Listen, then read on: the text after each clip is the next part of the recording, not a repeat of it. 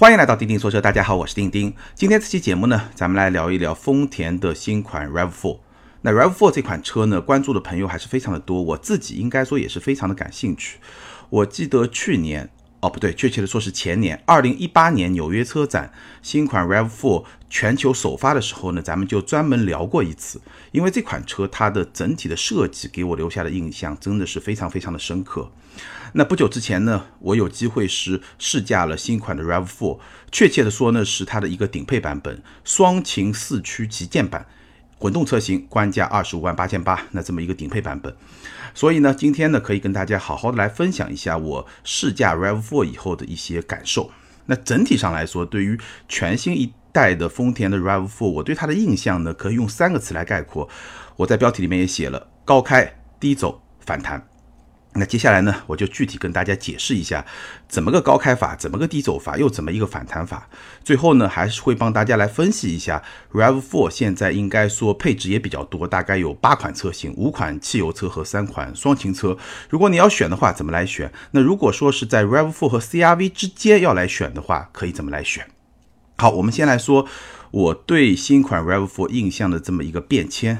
第一部分先来说高开，怎么个高开法呢？我想高开这个意思很容易去说清楚，就是说新款的 RAV4 它的外观给我的印象非常非常的好。从一年多之前它在纽约车展首发，当时我就是比较欣赏它的这么一个全新的一个外观。那应该说新一代的丰田的整体的外观设计都是比较嚣张的，从 CHR 到凯美瑞到亚洲龙，再到新款的 RAV4。可能有一些朋友会不太习惯啊，因为从前的丰田车都是一种比较中庸的、中规中矩的，在车流中也不是特别显眼的这么一种设计。而到了全新一代的丰田，从 CHR 开始，我刚才说的这些车型，凯美瑞啊、亚洲龙啊这些车型，他们的设计可以说都是非常的夸张，你可能非常远的就能认出来这是一辆丰田车。这种设计的手法，其实在从前的丰田上并不是那么的常见。应该说变化是比较快的。事实上，雷克萨斯这一代的产品的设计也是很夸张、非常吸引眼球的这么一种设计的风格。那基本上这么一种设计的趋势，或者说这么一种选择，应该是丰田章男他在重新要重振丰田，包括雷克萨斯的过程中非常重要的一步棋。这一招棋，今天来看，我觉得走的还是非常成功的。那 RAV4 的设计呢，可以说是一种非常反主流的一种风格，因为今天我们看到市场上大部分的紧凑级城市 SUV，它的设计风格的取向都是有一点点时尚的感觉，有一点点潮流的感觉，然后呢有一点点动感，基本上都是往这个方向走的。而 RAV4 呢，完全是反主流的风格，它是会有一点点野性，有一点点嚣张。然后呢，双色的车身虽然也有一点点潮流感，但它这个潮流是跟越野的这么一个调性，或者说是跟野性哎结合在一起的，而不是跟动感那个方向结合在一起的。所以整体上来说，新款 RAV4 它的设计取向是一个非常反主流的这么一个风格。那不管怎么说吧，在这辆车上，我个人还是比较欣赏这么一种风格，因为给人感觉完全不一样，而且呢，整体上来说，你会觉得它特别的肌肉，特别的 man。大概是这么一种感觉，我不知道多少朋友会和我有同样的感觉。你会去看它这辆车啊，整个的前脸前格栅是一个非常硬汉的这么一种形象。然后呢，从侧面来看呢，有非常粗的方形的黑色的轮拱，非常的粗，再加上环绕整个车身的黑色的这么一个防擦条。这么一个设计，所以你会觉得这辆车它整体还是非常的野性。那我刚刚说了，双侧车身可能有一些潮流的元素在里面，但是它是跟这么一种野性的调性结合在一块的。这个外观，我个人还是会非常的喜欢，而且我觉得它在整个的同级别的车型里面可以说是独树一帜，跟别人有非常明显的差别。那我是觉得这种独特性、这种差异性。可以说，在很大程度上，就是 RAV4 能够吸引到属于它的那一部分人群的一个非常重要的一个亮点，甚至可以说是一个卖点。所以这也是它给我的第一印象。高开从在纽约的全球首发，一直到引进国内国产以后，在国内的一些车展亮相，应该说它的外观，我印象还一直都是非常好的。这个是高开。那后来怎么会低走呢？最大的问题出在什么地方呢？就是车机。那我们聊车机之前呢，先来。简单的跟大家聊一聊它的内饰，Rav4 的内饰从设计的角度来说呢，整体上来说应该还是一个实用优先的这么一个设计。你仔细去看呢，还是有层次感、有设计感的。但是呢，这个设计感啊，不像马自达的那种设计感，会让你觉得哎眼前一亮，或者说你会特别喜欢那么一种设计感。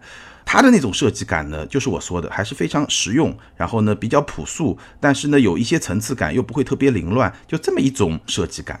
然后我试驾的那辆车呢，虽然是顶配车型，但是它的内饰是一个黑色的内饰，所以第一感觉还是会觉得有点沉闷，就有点闷。因为这个车吧，它不是一个很运动的取向，所以你一个全黑的内饰吧，还是会有一点点闷。但你坐了一会儿以后呢，你会发现它空调出风口的那些设计啊，包括说。中控屏下面的一些旋钮的设计啊，它的空调的旋钮是比较大的，所以呢，哪怕你冬天戴个手套操作也非常的方便，盲操作也非常的方便。其实你会发现还是有一些比较人性化的一些设计的细节的，但整体上来说呢，不像马自达那样是非常强调设计感的那么一种风格。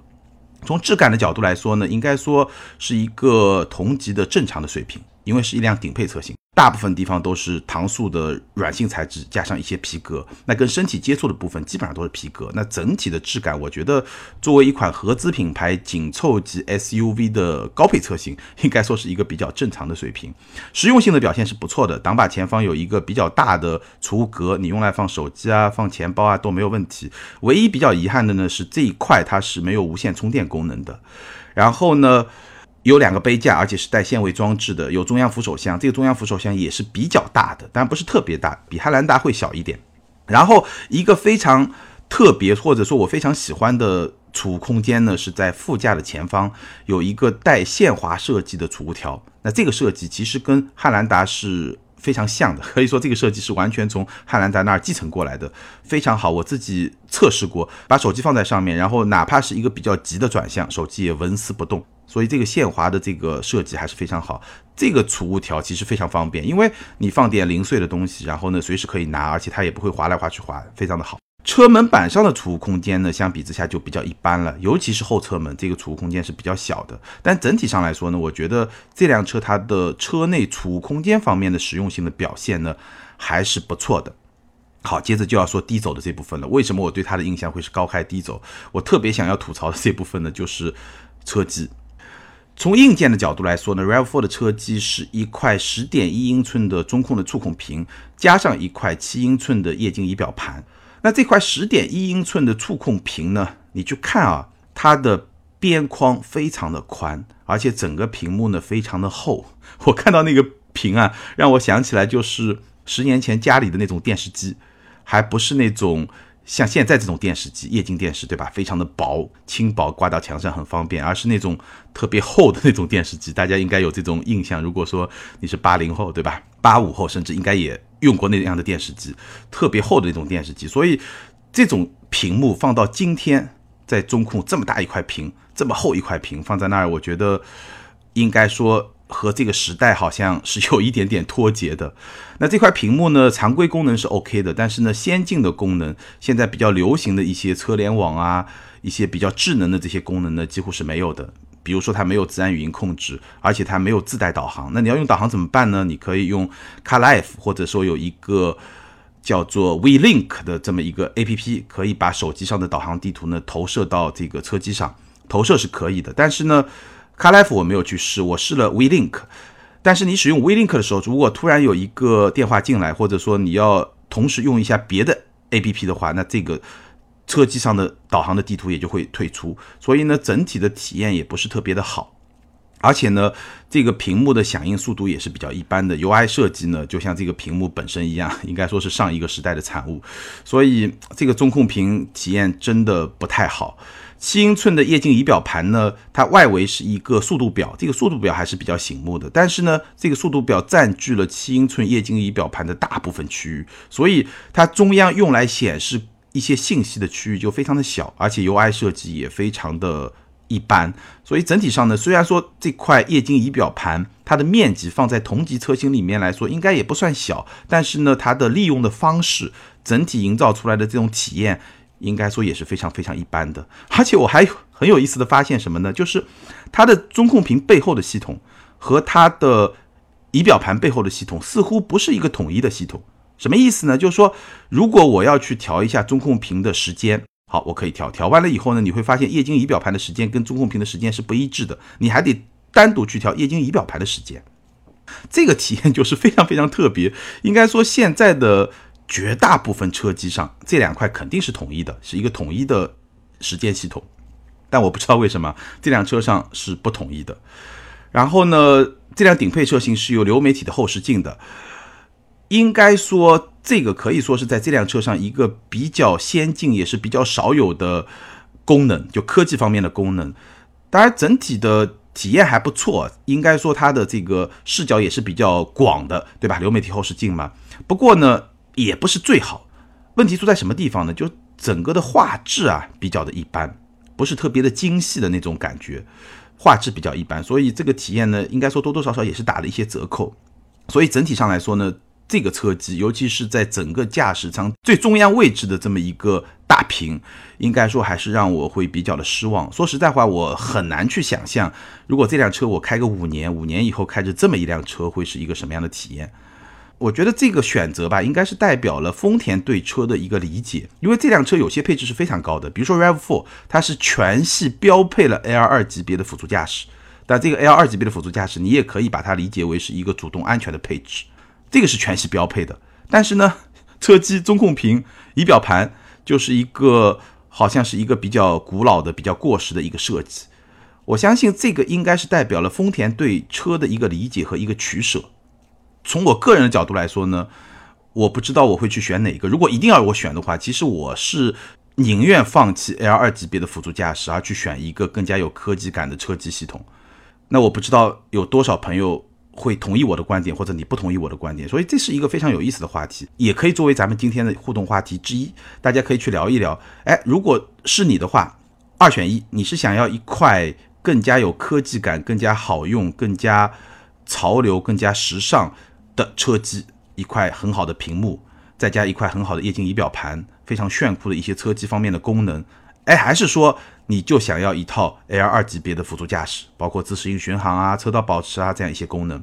大家可以在下方评论区留言，你会选哪一个？二选一，必须要选的话，你会选哪一个？我也看看大家的这么一个反应。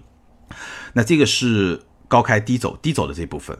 那后面为什么说我试驾完以后对它的印象又会有一个反弹呢？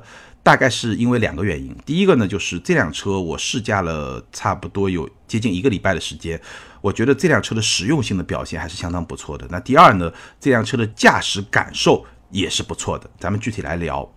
从实用性的角度来说呢，刚刚已经说了储物空间。那我们说人的乘坐的空间，RAV4 的后排腿部空间，以我的身高一米七七，前排调好座椅，后排的腿部空间有两拳，基本上和本田的 CRV 比呢会稍微小一点点，和大众的途岳差不多。我觉得整体的评价呢，应该说是在同级一个正常或者说一个中上的水平。对于大部分的平均身高的这么一些用户来说呢，我觉得这个空间的表现还是比较宽裕的。头部空间没有问题，后排中央的隆起呢是有一点，但是呢也不是很大。所以这辆车我觉得，如果不是长途旅行，后排要坐三位乘客是没有问题的。这空间表现还是不错的。座椅的表现也不错，它的座椅是那种比较软，但是呢不会陷下去，填充物还是比较厚实，支撑还是比较好的这么一种座椅，坐垫也足够的长，无论是前排还是后排，基本上可以完全的承托住我的大腿，所以整个的乘坐感受是比较舒服的。后排椅背的角度也是可调的，虽然说调整的范围不是很大，就大概有那么七度、八度或者十度，大概这么一个调节的范围，但是。虽然范围不是很大，确实能够在一定程度上去提升整个乘坐的舒适性，所以整个座椅的表现也不错。那从空间和乘坐的表现来说呢，RAV4 还是不错的。然后再说动力，那动力呢，其实是可能有些朋友对 RAV4 这款车会有一点纠结，纠结在什么地方呢？因为引入国内的 RAV4 动力系统两套，要么就2.0的自然吸气发动机171马力，要么就是2.5的混动。那2.0呢这款车我还没有开过。有些朋友可能会担心它的动力表现，那我也不太确认动力表现会怎么样。但看到一些网络上的一些车评呢，可能我猜啊，也就是一个够用的水平，仅仅够用的这么一个水平。那这个不去说它，有机会我试驾到可以跟大家来分享，或者咱们有听友如果已经开过2.0自吸的 RAV4，那也可以在评论区跟大家分享一下这个动力表现到底怎么样。但是从我试驾的这款2.5混动的车型来说呢，动力表现应该说是相当相当不错的。具体来说呢，二点五混动它这个结构比较特别啊，它的前轴是一个混动系统，它的前轴是一款二点五自然吸气发动机，一百七十八马力，加上一台八十八千瓦的电动机，然后后轴呢有一个单独的四十千瓦的电动机，整套系统的最大功率是一百六十三千瓦，相当于二百二十二马力，大概是这么一个水平。整个动力的表现呢？我觉得是比较出色的。首先，它的动力响应非常的积极，或者你可以说是非常的跟脚。但这个是跟它的混动系统有关系，因为混动系统吧，你刚刚给油的时候，对吧？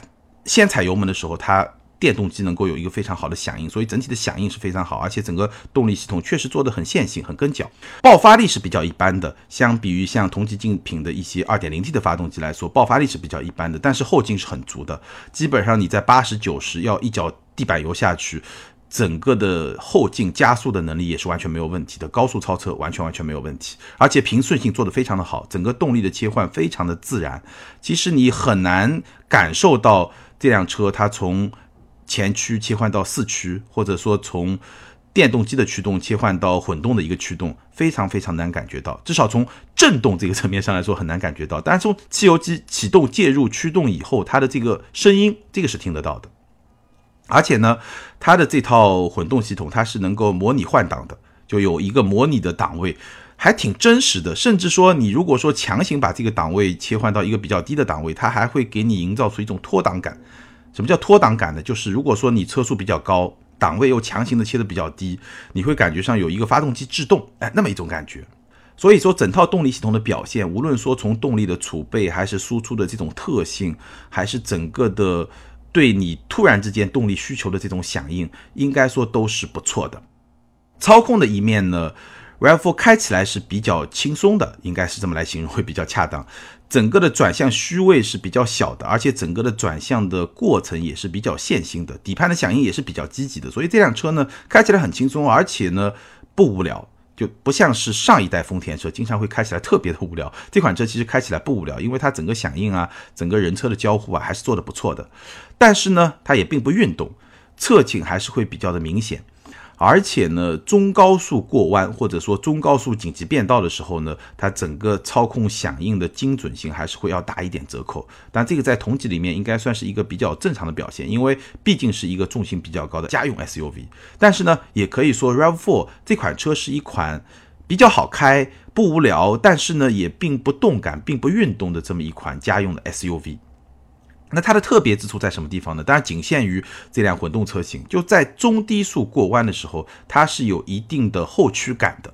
哎，这个就非常有意思。这个其实跟我刚才说的它的这么一个四驱的系统是有关系的，因为它的后轴是一个单独的电机。那当你说在中低速过弯，转向角度比较大，然后一脚油门稍微大一点的时候呢，其实它的动力会有很大一部分是从后轮来驱动的。动力的很大一部分是会放到后轮，这个时候呢，它后轮会往弯外的方向推，有点像开后驱车的那种感觉，这样呢能够来更好的帮助你过弯。另一方面呢，也多多少少能营造出一些驾驶的乐趣。那这个是 RAV4 这款车应该说给我带来一个小小的惊喜，因为你很难想象在一辆丰田的 SUV 上感受到一点点开后驱车的那么一种感觉，挺特别的。整个的底盘呢，我刚刚说了，在过弯过程中、紧急变道过程中，侧倾还是会比较的明显。但是呢，这个底盘其实它还是有一定的厚重感，然后呢，有一些高级感的。具体的来说呢，你在经过一些小的坑洼、路面的接缝的时候呢，它会很从容的帮你去抚平。那如果是经过一些大的坑洼，包括减速带的时候呢，你会觉得还是挺扎实的，而且是有缓冲感的。它不会像有一些底盘。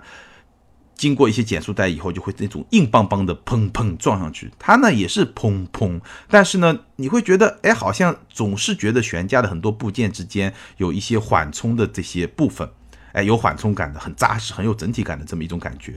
那如果是经过一些长波段的这些路面，基本上车身一次起伏也就能够恢复到一个正常的姿态。所以这个底盘我觉得是有厚重感、有高级感的这么一个底盘，应该说表现还是相当相当不错的。刹车呢，要从两个方面来说。首先，脚感不太好，应该说这辆车的刹车的体验不是特别特别的好。两个方面，第一呢，就它的初段会有点软，有一点虚的行程。那第二方面呢，整个的刹车踩下去的过程中，它的反馈力是太过一致。什么意思呢？我觉得比较好的刹车是什么样的？就是首先初段不要有太明显的一个虚的形成，然后呢，整个的前段或者说前大半段它的反馈是比较一致，这个没有问题。但是到后段，它的反馈应该是一个逐渐变重的过程。就是你踩下去，它的一个反馈的力量应该是逐渐变重，因为你的踩刹车的这个行程，你的这个对刹车力度的要求越高，那它给你一个稍微重一点点的反馈，这样是比较自然的，会给人一种比较舒服的这种刹车的感受。但是呢，Rev4 它整个的行程感觉上都太过一致，它在后段没有给你一个相对比较重的，就那种比较稳重，给你更安心感的这么一种反馈，这个我觉得不是特别的好。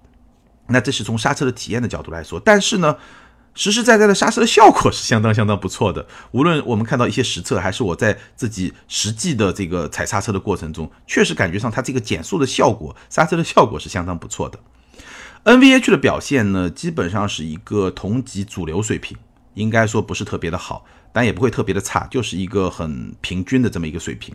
低速的时候，你会感觉到电流声会比较的明显；高速的时候呢，风噪会比较的明显。另外呢，我刚刚也说了，发动机启动的时候，这个声音也会比较的明显。所以说，它虽然说动力的衔接是非常的自然平顺，其实你几乎没有办法从动力衔接的这么一个层次去感受到它是电动还是混动。但是呢，从声音你听一听，你是能够分辨出来它是在纯电动还是混动，大概是这么一个情况。好，我们聊完了它的驾驶感受，那基本上就把这辆车我对它的印象的这么一个转变的过程也给大家解释清楚了。高开是因为它的外观，低走是因为它的车机，反弹是因为它的实用性和驾驶感受。接下来呢，给大家分析一下，如果你对 Rav4 这款车感兴趣，它的这个八款配置里面哪些配置是我比较推荐的？那 Rav4 呢，我刚刚说了。总共是八款配置，二点零自然吸气发动机是五款，双擎版呢是三款。那二点零的这五款呢，从配置角度来说呢是三个配置：都市、风尚和尊贵。然后风尚和尊贵，也就是中配和高配呢，又有两驱和四驱两个版本，所以总共是五款。都市两驱十七万四千八，风尚两驱十九万四千八，四驱二十万三千八。尊贵的两驱是二十一万一千八，四驱是二十二万五千八。那双擎是有三款。包括精英和旗舰两个配置，其中精英呢有两驱和四驱，旗舰呢只有四驱。精英的两驱呢是二十二万四千八，四驱是二十三万七千八，那旗舰呢是二十五万八千八，也就是我试驾的这一款。那在所有的这八款配置里面呢，我会推荐两款。汽油版呢，二点零自吸呢，我会推荐风尚两驱，十九万四千八，也就是它的中配的两驱版本。混动车型呢，我会推荐精英两驱。二十二万四千八，也就是混动里面的入门款的车型，两驱版本。那这两款车，一个叫风尚，一个叫精英，但其实它们的配置几乎是相同的，只不过它们是一个是二点零的自吸汽油车，一个是双擎混动车。简单分析一下，就拿汽油版本来说，因为混动版本跟它配置其实几乎是一样的，只是变成了一个混动嘛，对吧？而且都是两驱。就拿汽油版本这个中配二点零风尚两驱来说，十九万四千八，它比入门款的都市十七万四千八贵了两万块钱。多了一些什么样的配置呢？十八英寸的轮圈，入门版是十七英寸，三百六十度的全景影像，电动天窗，无钥匙进入启动，七英寸的液晶仪表盘，入门款是四点二英寸，十点一英寸的中控触控屏，前面一个，后面两个 USB 接口，入门款只有前面一个 USB 接口，后视镜的折叠和加热。自动空调、主驾的电动调节，那么这么一些功能的，我觉得整体上来说还是会让这辆车它有那么一点点高级感。因为入门款车型如果没有这么一些配置，我觉得还是会觉得有一点点乞丐的那种感觉。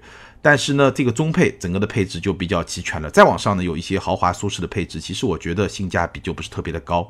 如果你追求性价比的话，我觉得。二点零自吸的风尚两驱，这个是 OK 的，或者说呢，双擎的精英两驱，这个是 OK 的。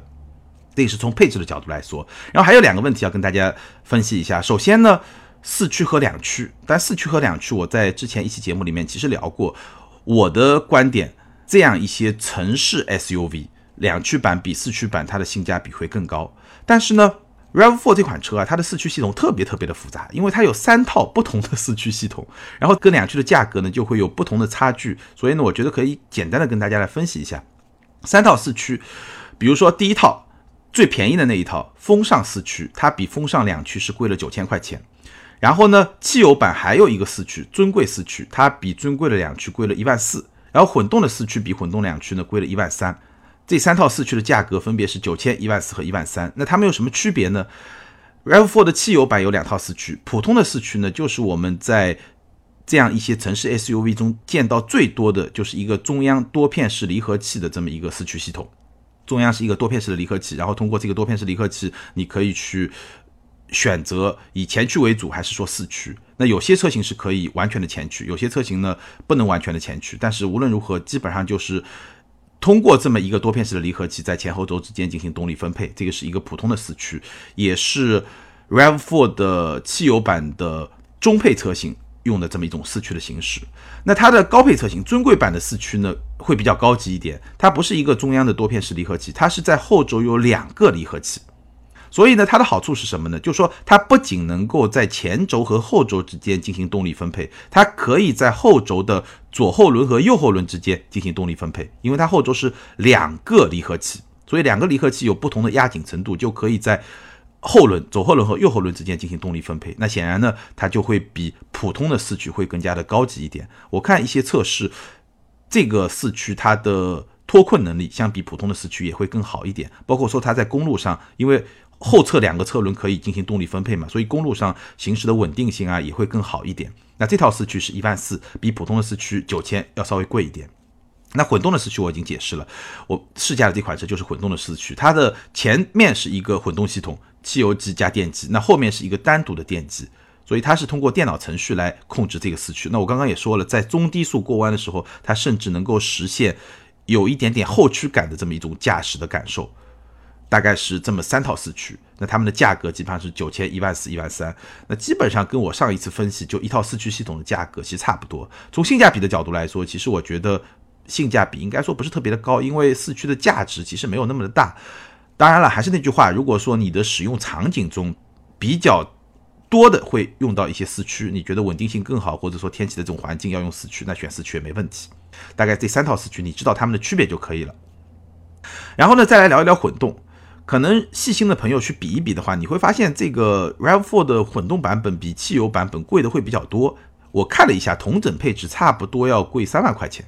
这个可能跟凯美瑞不一样，凯美瑞可能是贵两万块钱，那 很多朋友会觉得是不是贵了一点？其实很合理，很自然。为什么呢？因为这个是二点五的混动和二点零的自吸，凯美瑞我们比的是二点五的混动和二点五的自吸，所以这三万块钱你可以这么理解，有两万是混动，还有一万就是二点五和二点零的这么一个差别，对吧？那至于说值不值呢？我觉得还是要看你的需求和你的偏好。但这个问题会比凯美瑞更加复杂一点，因为从凯美瑞的角度来说，可能二点五的自吸它的动力表现和二点五的混动是差不多的，所以你要考虑的只是油耗的问题。那我给大家也算过，可能差不多跑十万公里，你能够省两万块钱的油。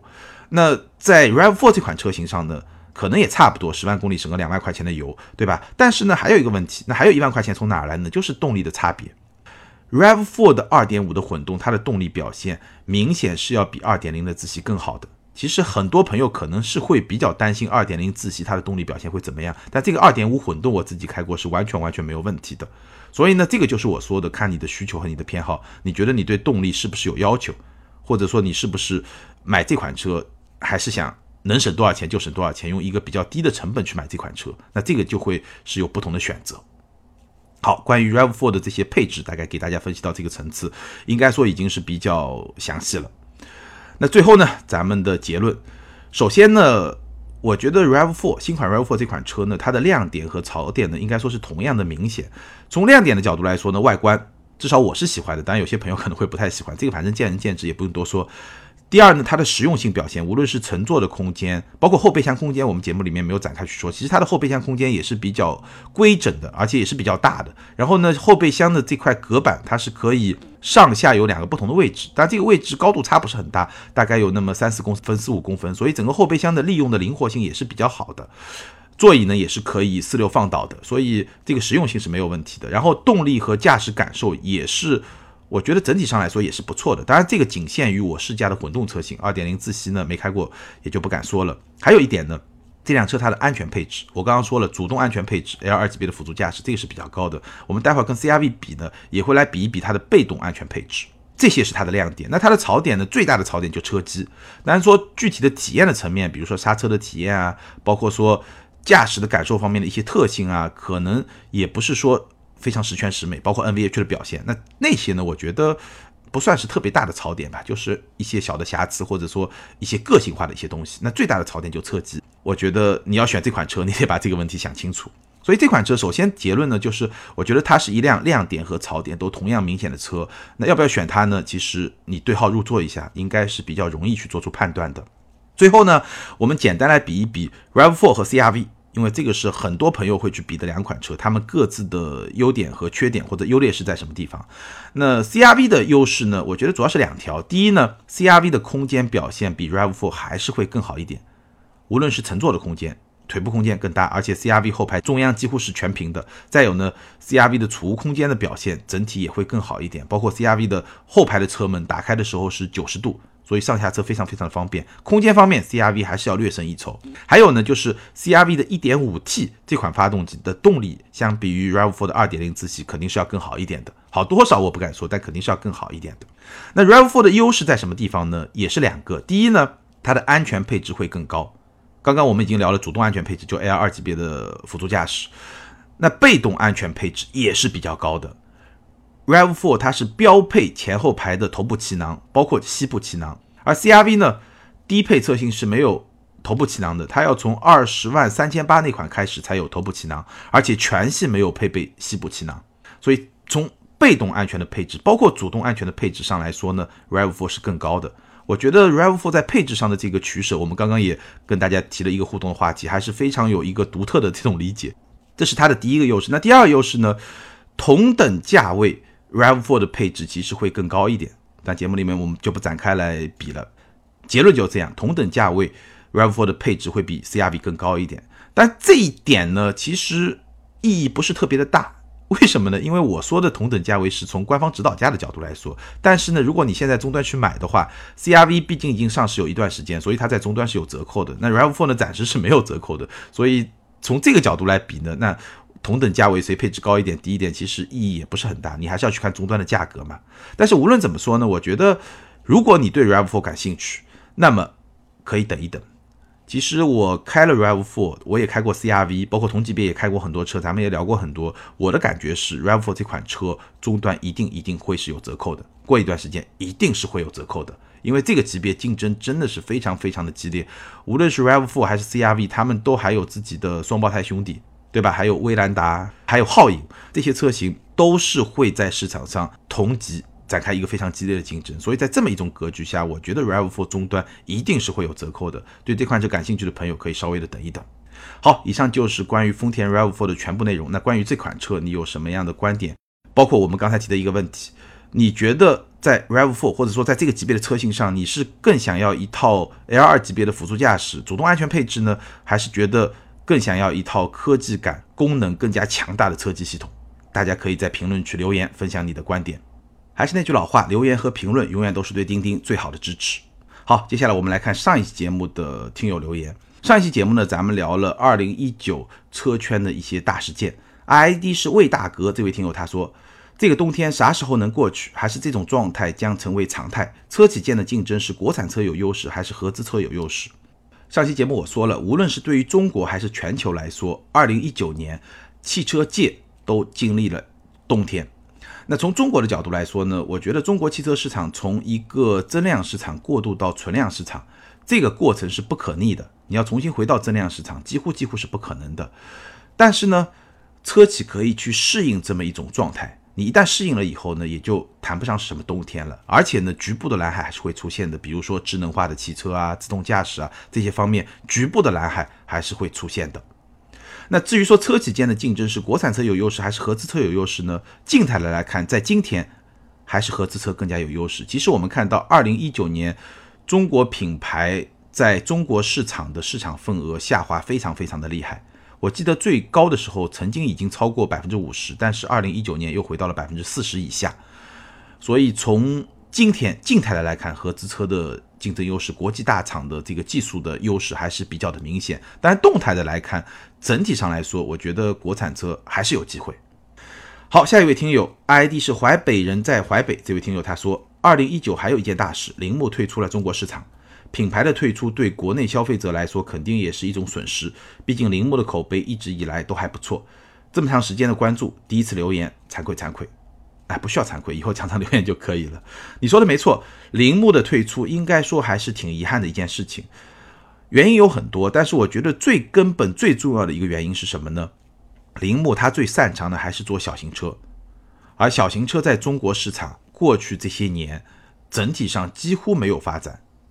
竞争越来越激烈，但整个的市场并没有一个很大的扩容。中国人还是喜欢比较大的车，所以呢，我觉得这是最根本的水土不服。就是铃木的产品，它在中国市场就是水土不服。这个根本的原因，再结合上一些很具体的运营层面的原因，导致了铃木在中国的失败。铃木正式退出了中国市场，这个确实也是比较遗憾的，也是一个很有个性、很有坚持的这么一个品牌。好，感谢所有听友的留言，欢迎这两位听友把你们的联系方式通过个人微信号全拼的钉钉小马甲留给我，你们将获得的是由途虎养车网赞助的 Wilson 微送超强镀金系列汽车漆面镀金，价值一千两百九十九元。这是一款日本原装进口的漆面镀金，镀金以后呢，可以在漆面形成六 H 硬度的镀金层，有效保护车漆不受腐蚀，也能预防褪色、抵抗划痕。保持的时效在一年左右，而且呢，可以在全国的途虎线下店免费施工。具体的领奖方式呢，还请查阅咱们每期节目的节目简介。非常感谢途虎养车网对咱们节目的奖品赞助。我自己其实也是途虎的忠实用户，在途虎换过好几次轮胎，也补过轮胎，包括我自己的车和咱们的一些试驾车，也换过雨刮，装过行车记录仪，整个的体验都是相当的不错，非常的专业，服务也很好。好，更多精彩内容，欢迎关注我们的微信订阅号“钉钉说车”，在那里你可以看到我们的视频节目，你也可以通过新浪微博钉钉说车钉钉来跟我进行交流和互动。感谢大家的支持和陪伴，咱们今天就聊到这儿，下周接着聊，拜拜。